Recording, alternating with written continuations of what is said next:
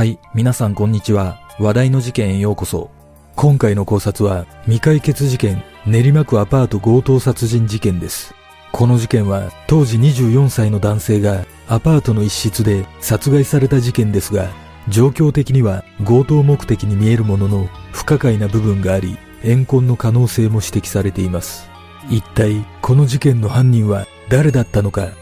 まずは事件概要からどうぞ。事件概要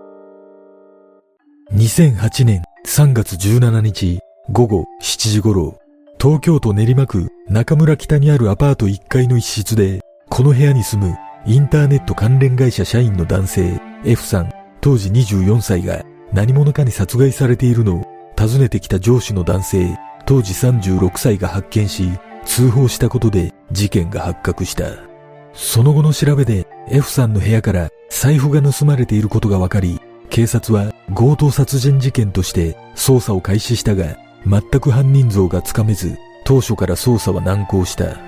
その後、捜査特別報奨金対象事件に指定され、懸賞金300万円がかけられたが、結局有力な情報を得ることができず、現在はその指定からも外され、事件発生から15年を迎えた今も未解決のままとなっており、風化が懸念されている。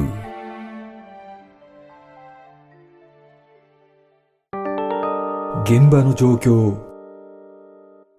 現場となったアパートは西武池袋線中村橋駅から南に徒歩10分ほどの住宅街にあり、夜は暗めの道沿いに立っていたが、近くにはコンビニがあるため、車や人通りは少なからずあったとみられている。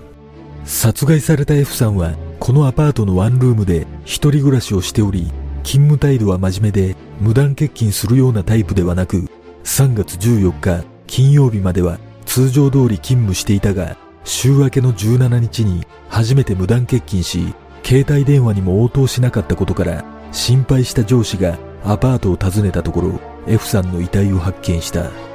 遺体発見時、F さんは部屋の中央でうつ伏せに倒れ、上半身はジャージを着ていたが、下半身は下着姿で、玄関の鍵はかかっておらず、部屋の電気は消えており、F さんの財布がなくなっていた。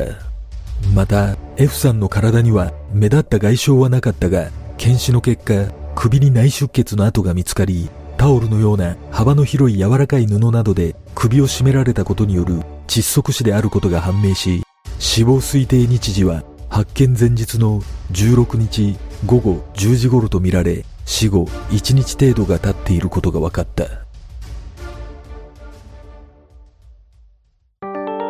警察の捜査その後の捜査で F さんの部屋のベランダや玄関から犯人のものとみられる不審な足跡が見つかり、ベランダの柵には乗り越えたような跡も見つかったことから、犯人はベランダから室内に侵入したとみられ、玄関の鍵が開いていたことから、犯人はそこから逃走した可能性が高いことも分かった。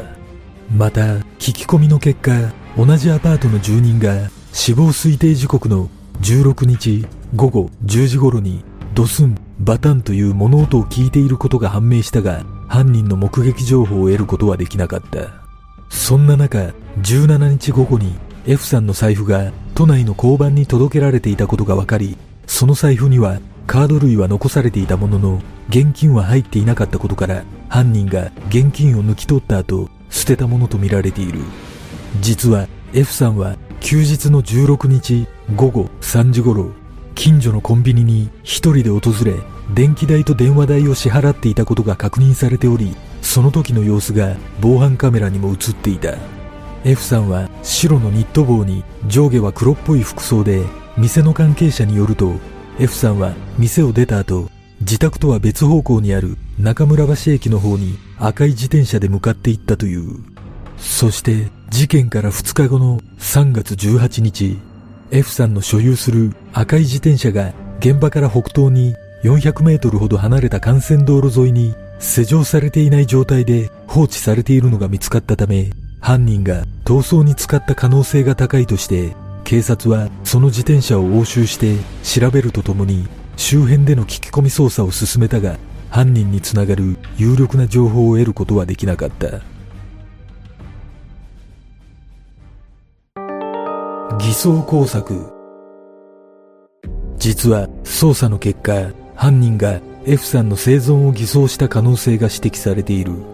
室内にあった F さんの携帯電話には事件当日16日に友人と電話やメールをやり取りした履歴が残されており、死亡推定時刻の午後10時前後にもメールの送信記録が残っていた。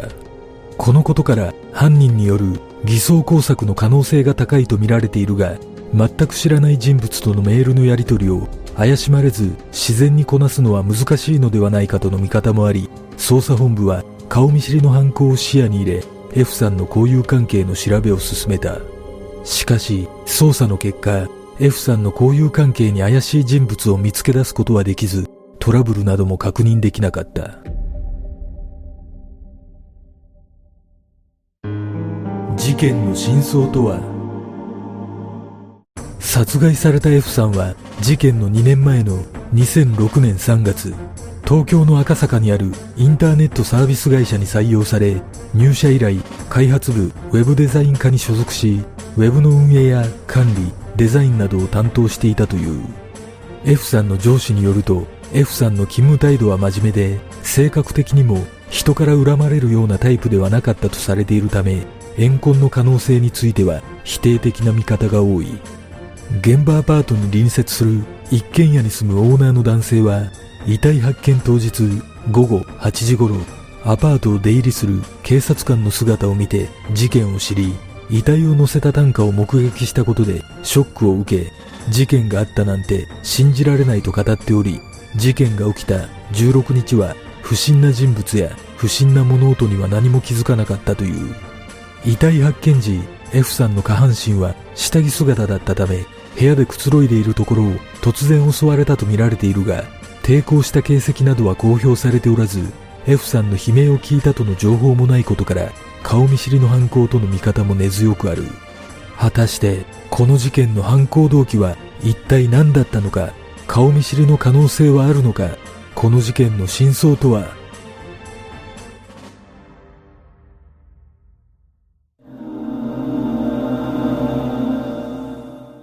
この事件は顔見知りの犯行との見方もありますが、やはり状況的には金目当ての流しの犯行のような気がします。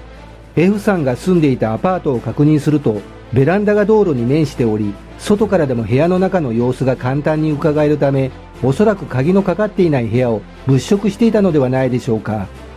F さんの遺体発見時、部屋の電気が消えていたとされていることから、もしかしたら F さん宅が留守だと思い侵入したものの、就寝中だった F さんがいたことで、とっさに首を絞めたのかもしれません。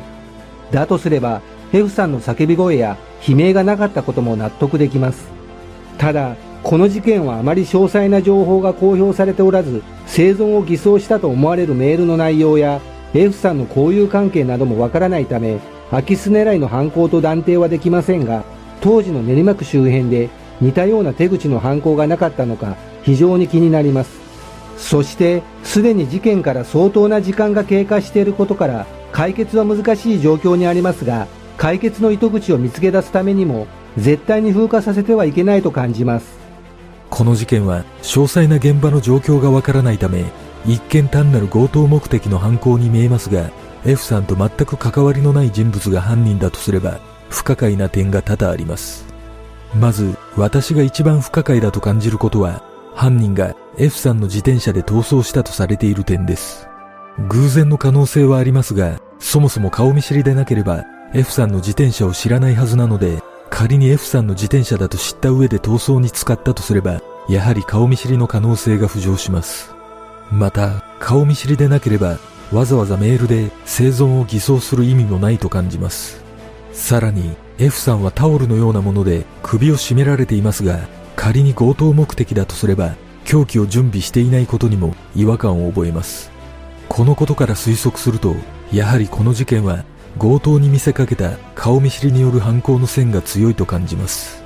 これは私の想像ですが、F さんは休日の16日にコンビニで支払いを済ませた後、中村橋駅方面へ向かったことが目撃されているため、駅に誰かを迎えに行ったのではないでしょうか。それがどんな人物でどんな関係があるのかまでは想像できませんが、その人物と F さん宅でトラブルに発展してしまい、F さんは突発的に殺害されたような気がします。おそらく、初めから殺意はなかったことから、凶器などを準備しておらず、タオルが使用されたのではないでしょうか。ただ、この場合、一つ腑に落ちない点は、室内から犯人の指紋が検出されたという情報がないことです。